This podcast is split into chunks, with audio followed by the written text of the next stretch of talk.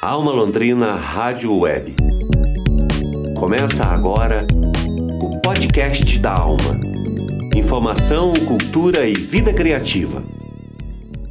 Quarta-feira, 5 de agosto de 2020. Bom dia. Esse é o episódio 23 do podcast da Alma. Informação, cultura e vida criativa. Eu sou Ana Carolina Franzon, hoje em destaque na nossa pauta. Parceria com a Universidade Estadual de Londrina, o projeto Safety Well agora está em nosso boletim Covid-19. Na pauta de hoje, o debate sobre a reabertura das escolas privadas de ensino fundamental e médio Jornalismo Cultural apresenta um novo trabalho da banda londrinense Sala de Estar, em seu primeiro EP lançado agora em julho. E nós encerramos com a música que toca na Alma Londrina Rádio Web, o programa Mequetrefe de Pedro Nolli na seleção de Teixeira Quintiliano para o nosso podcast. Boa escuta! Boletim Covid-19 informação e saúde na comunidade. Na semana passada, nós iniciamos uma parceria com o projeto Safety da Universidade Estadual de Londrina. A coordenadora, professora Marcele Nobre de Carvalho, nos explicou o objetivo do Safety, que é estudar as recomendações de segurança durante a pandemia. O objetivo é orientar profissionais de saúde e a comunidade em geral para uma tomada de decisão mais bem informada sobre riscos e benefícios. O projeto atua nos três pilares do ensino superior: pesquisa, ensino e extensão e conta com mais de 80 participantes, entre docentes, alunos e pesquisadores de pós-graduação. Eles investigam os impactos da crise do coronavírus em diferentes áreas como direito, a farmácia, a saúde da família e comunidade na atenção básica, entre outros. Hoje estamos de volta com a professora Marcele Nobre de Carvalho e vamos repercutir um dos principais produtos de comunicação do Safety, que são os boletins semanais produzidos pela equipe. Esta semana foi lançada já a 11ª edição do boletim Safety Well, e nós vamos destacar o artigo que repercute a abertura das escolas privadas. Intitulado Reabrir ou não as escolas, eis uma questão judicial, sanitária e econômica, apresenta três reportagens jornalísticas sobre a mobilização das comunidades pela reabertura das escolas em diferentes regiões do país. Ainda dois artigos científicos com estudos de segurança em saúde realizados nas escolas dos Estados Unidos. Professora Marcele, bem-vinda novamente à Alma Londrina Rádio Web. Nós agradecemos a sua participação e as informações. No artigo da sua autoria publicado essa semana no Boletim Safety, me chamou a atenção o mapa do retorno das atividades educacionais presencialmente no Brasil, que foi elaborado pela Federação Nacional das Escolas Particulares. Como está esse cenário aqui no nosso país e por que, que é importante que a sociedade produza mais diálogos sobre esse tema? Oi, Ana. Olá, ouvintes da Alma Londrina Rádio Web. É muito bom estar aqui com vocês. Ontem nós publicamos no Notícias da Semana uma matéria sobre reabertura ou não de escolas, né? E muito motivada essa matéria por uma notícia publicada no Correio Brasiliense de 29 de julho sobre uma carreata pedindo reabertura de escolas particulares no Distrito Federal.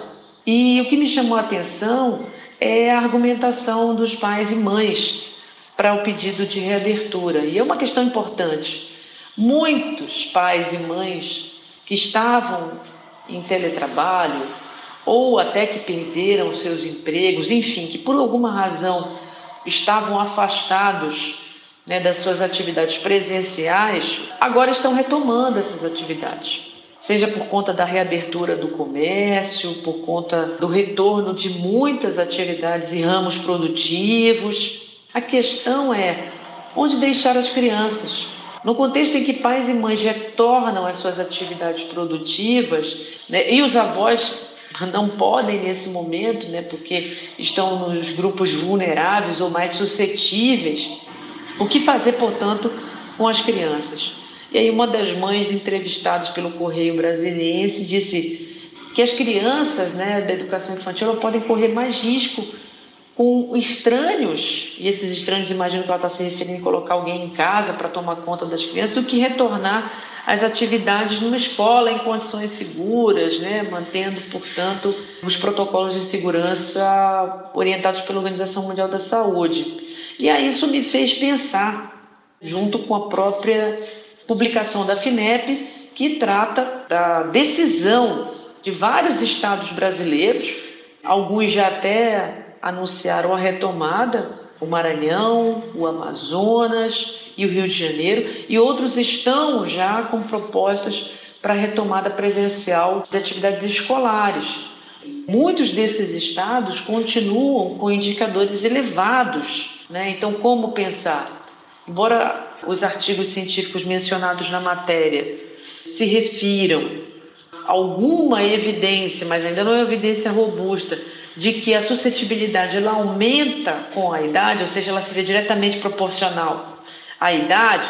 Quanto mais velha a pessoa, mais suscetível, portanto, quanto mais jovem, menos suscetível, ainda não há evidência clara com relação a isso. Portanto, é necessário que, antes de pensar na reabertura, é preciso fazer um amplo debate com a sociedade, perguntar o que professores, o que funcionários, o que a sociedade de uma maneira geral pensa sobre o assunto. Como garantir as condições mínimas de segurança e higiene em ambientes como o ambiente da escola, em que a interação próxima ela é muito importante para o processo ensino-aprendizagem. Marcele Nobre de Carvalho, coordenadora do projeto Safety Well e professora do Departamento de Saúde Coletiva. O Boletim Safety também apresenta dois artigos científicos publicados em revistas de muito prestígio em suas áreas. São duas pesquisas realizadas nos Estados Unidos que investigaram os impactos do fechamento e da abertura das escolas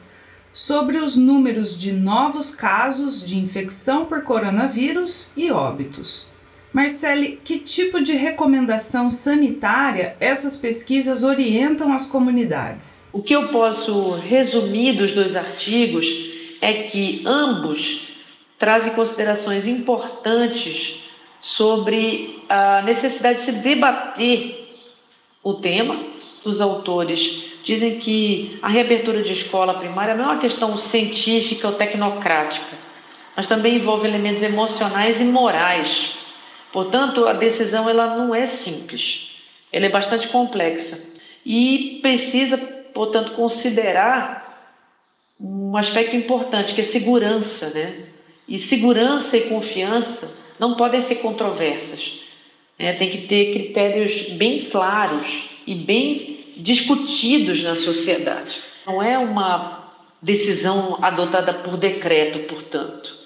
Com base nas três matérias jornalísticas e nos dois estudos apresentados, eu concluo a matéria dizendo que, mesmo que não tenha evidências do impacto do fechamento, ou da eficácia do fechamento de escolas como medida isolada de contenção da propagação do vírus, é sabido que a redução de circulação de pessoas associada à adoção de medidas de higiene corporal e de ambiente, como lavagem de mãos, manutenção de roupas e casas limpas e o uso de máscaras são eficientes no controle da pandemia.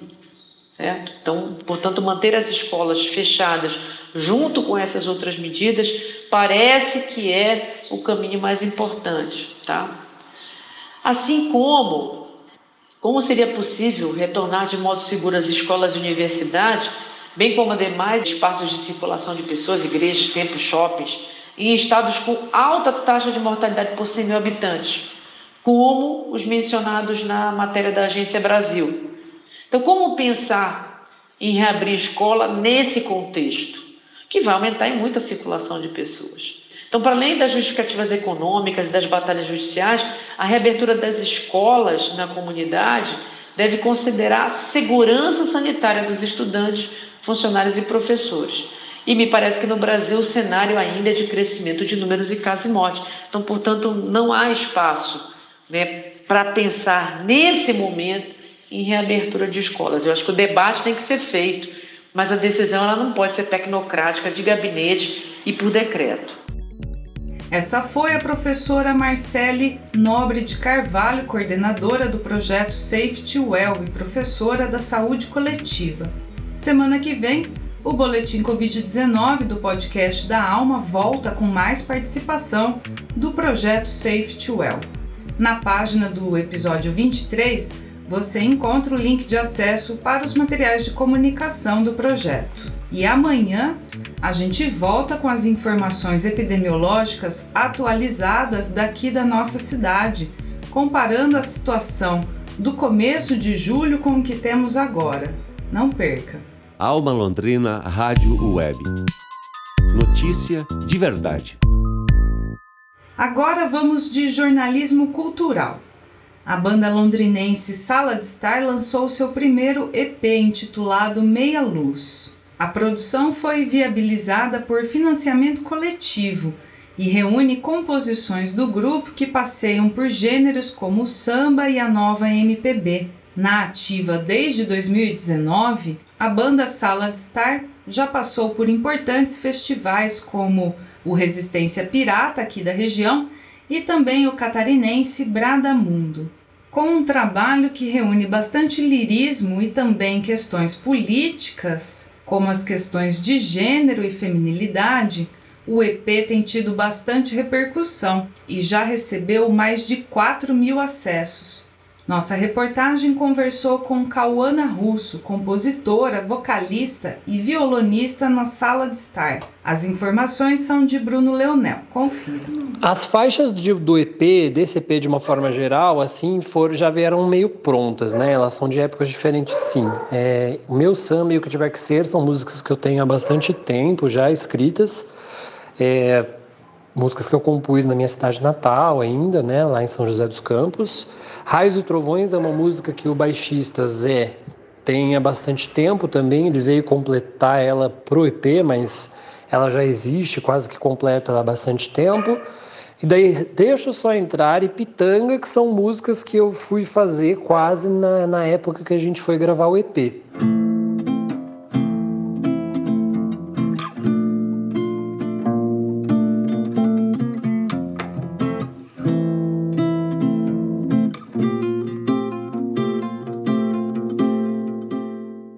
Olha, assim, pessoalmente, eu sempre escutei muito Caetano, muito Gil, muita Betânia, muita Gal, Lineker, a Bahia as Cozinhas Mineiras, né? São, são referências pessoais e que eu levei para a banda, assim, quando, quando eu surgi com a ideia de montar, né? Então, num primeiro momento, a gente fazia show muito, muito cover, né? A maior parte dos shows eram cover e a gente colocava as cinco faixas do EP assim, né? Nos nossos quatro primeiros shows era mais ou menos essa a configuração. E daí essas referências pessoais acabaram indo para lá. A gente sempre prezou por músicas em português. Era muito importante, sempre foi e continua sendo, que fizéssemos músicas em português para essa banda, né? Porque a gente queria que esse projeto tivesse essa cara. Inclusive, né, rolou até uma reeducação, num sentido de, de a gente se forçar a parar de escutar Spotify em inglês, em, em outras línguas, né, que a gente está bastante, acostumado, e uma preocupação ativa, assim, em, em procurar músicas em português, novos artistas em quem a gente pudesse se inspirar, né? Porque querendo ou não, os ouvidos são bastante colonizados nesse sentido, né? A gente acaba trazendo muita referência externa para um trabalho que, que pode ser construído somente de referências incríveis internas, né, brasileiras.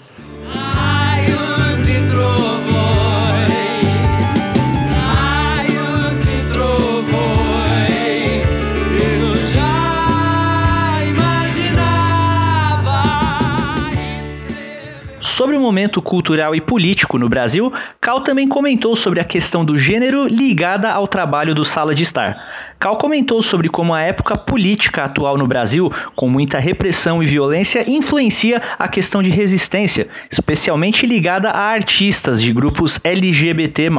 Eu acho que a gente tem uma, uma, uma expansão, né? Talvez não é que essas pessoas nunca existissem dentro desses meios, né? Muito pelo contrário, a classe LGBT ela sempre foi predominante dentro do meio artístico, talvez exatamente pela aceitação que esse meio costuma proporcionar, ou então pelo menos uma ilusão de aceitação, né?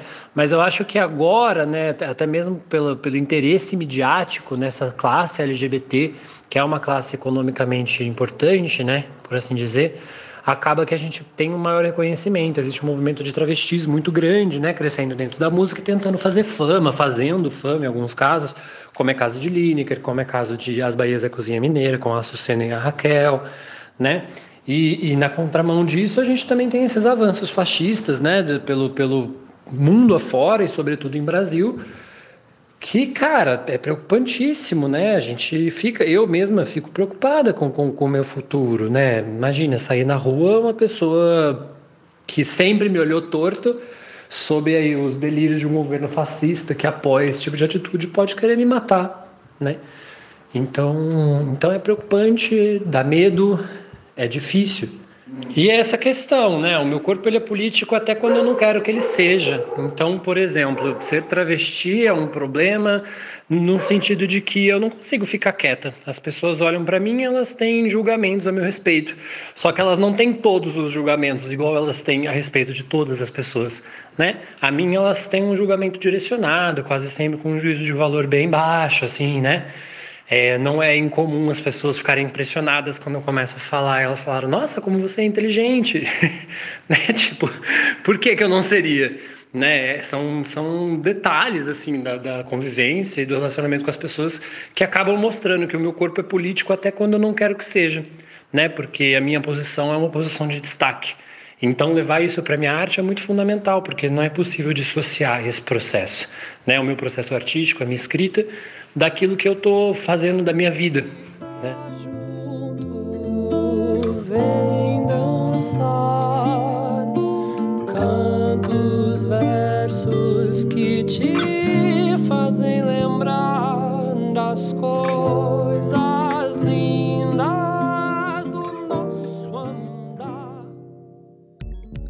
Agora, quem toca a música da alma Londrina Rádio Web é o nosso colaborador Pedro Nolli com o programa Mequetrefe. No trecho do episódio que vamos ouvir agora, Pedro Nolli conversa com Lucas Klepa, que é curador da line-up das primeiras edições do Resistência Pirata e organizador do Red Festival. Na sequência, ouvimos a música Enemies, da banda Red Mass, onde Lucas Klepa é contrabaixista.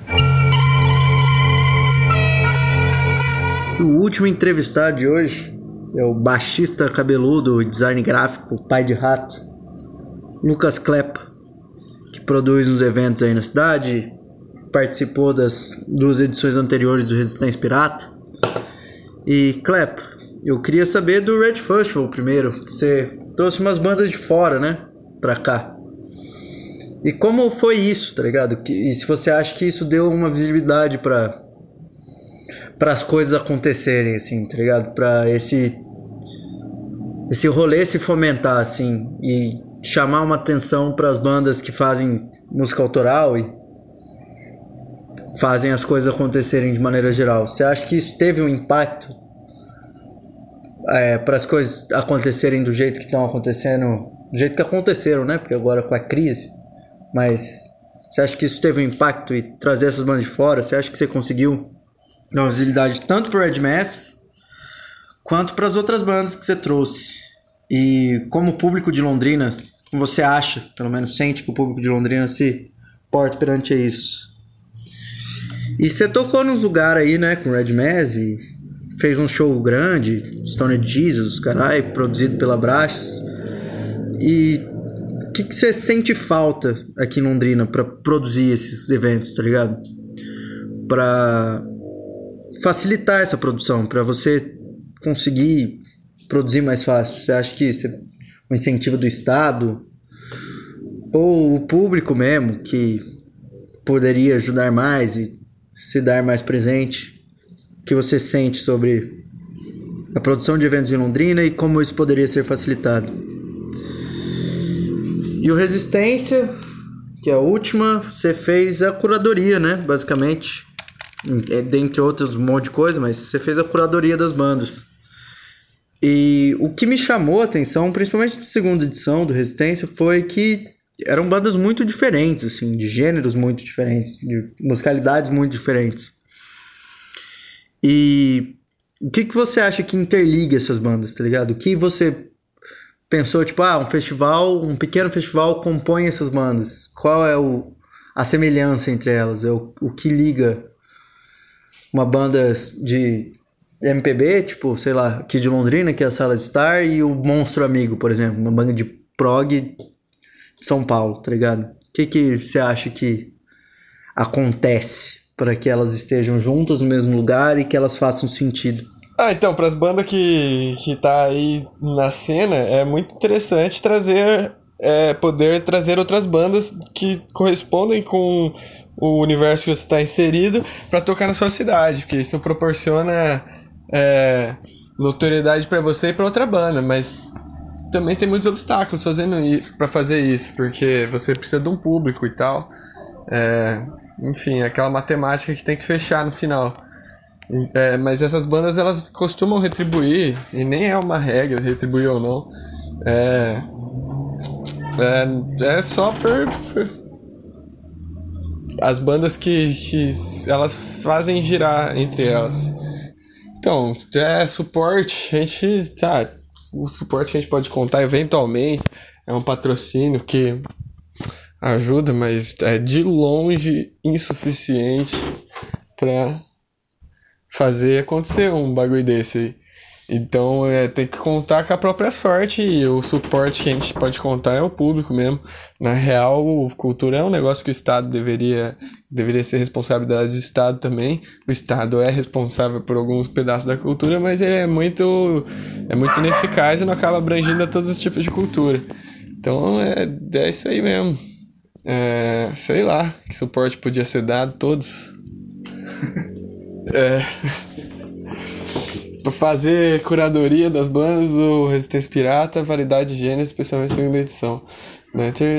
Então, é um festival quando você, você precisa do público para acontecer e tem várias estratégias que você pode despertar interesse das pessoas para corresponder ao seu festival, que assim ele existe.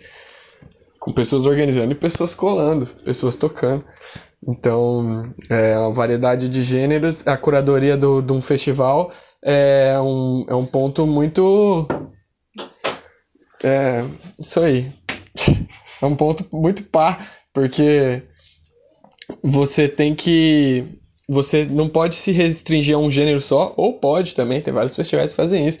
No caso do nosso, não era a nossa proposta inicial. A gente achou que a gente poderia ter uma performance melhor, abrindo um leque de, de gêneros que pudesse despertar interesse de pessoas diferentes, que possivelmente gostariam de ambos os gêneros escolhidos, ou, ou alguns, vários. Então, é um joguinho de quebra-cabeça fazer curadoria de festival.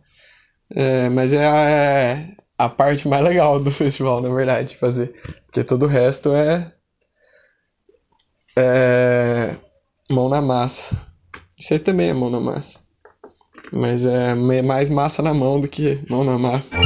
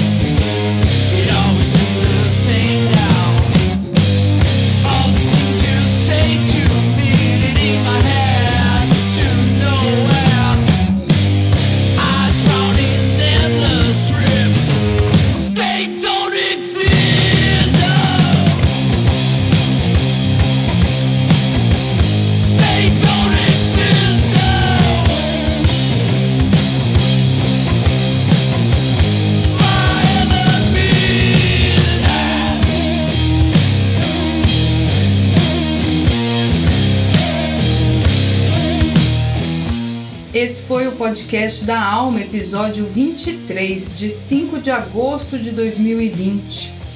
Produção do Núcleo de Jornalismo da Alma Londrina Rádio Web, com patrocínio do Promic. Edição de áudio de Tiago Franzin. Produção de comunicação de Teixeira Quintiliano. Reportagem de Bruno Leonel e a coordenação geral de Daniel Thomas. Na produção de jornalismo e apresentação, eu estou aqui com você, Ana Carolina Franzon. Nós agradecemos a sua audiência e voltamos amanhã, quinta-feira, às sete da manhã, no site da Alma e no Spotify. Até lá!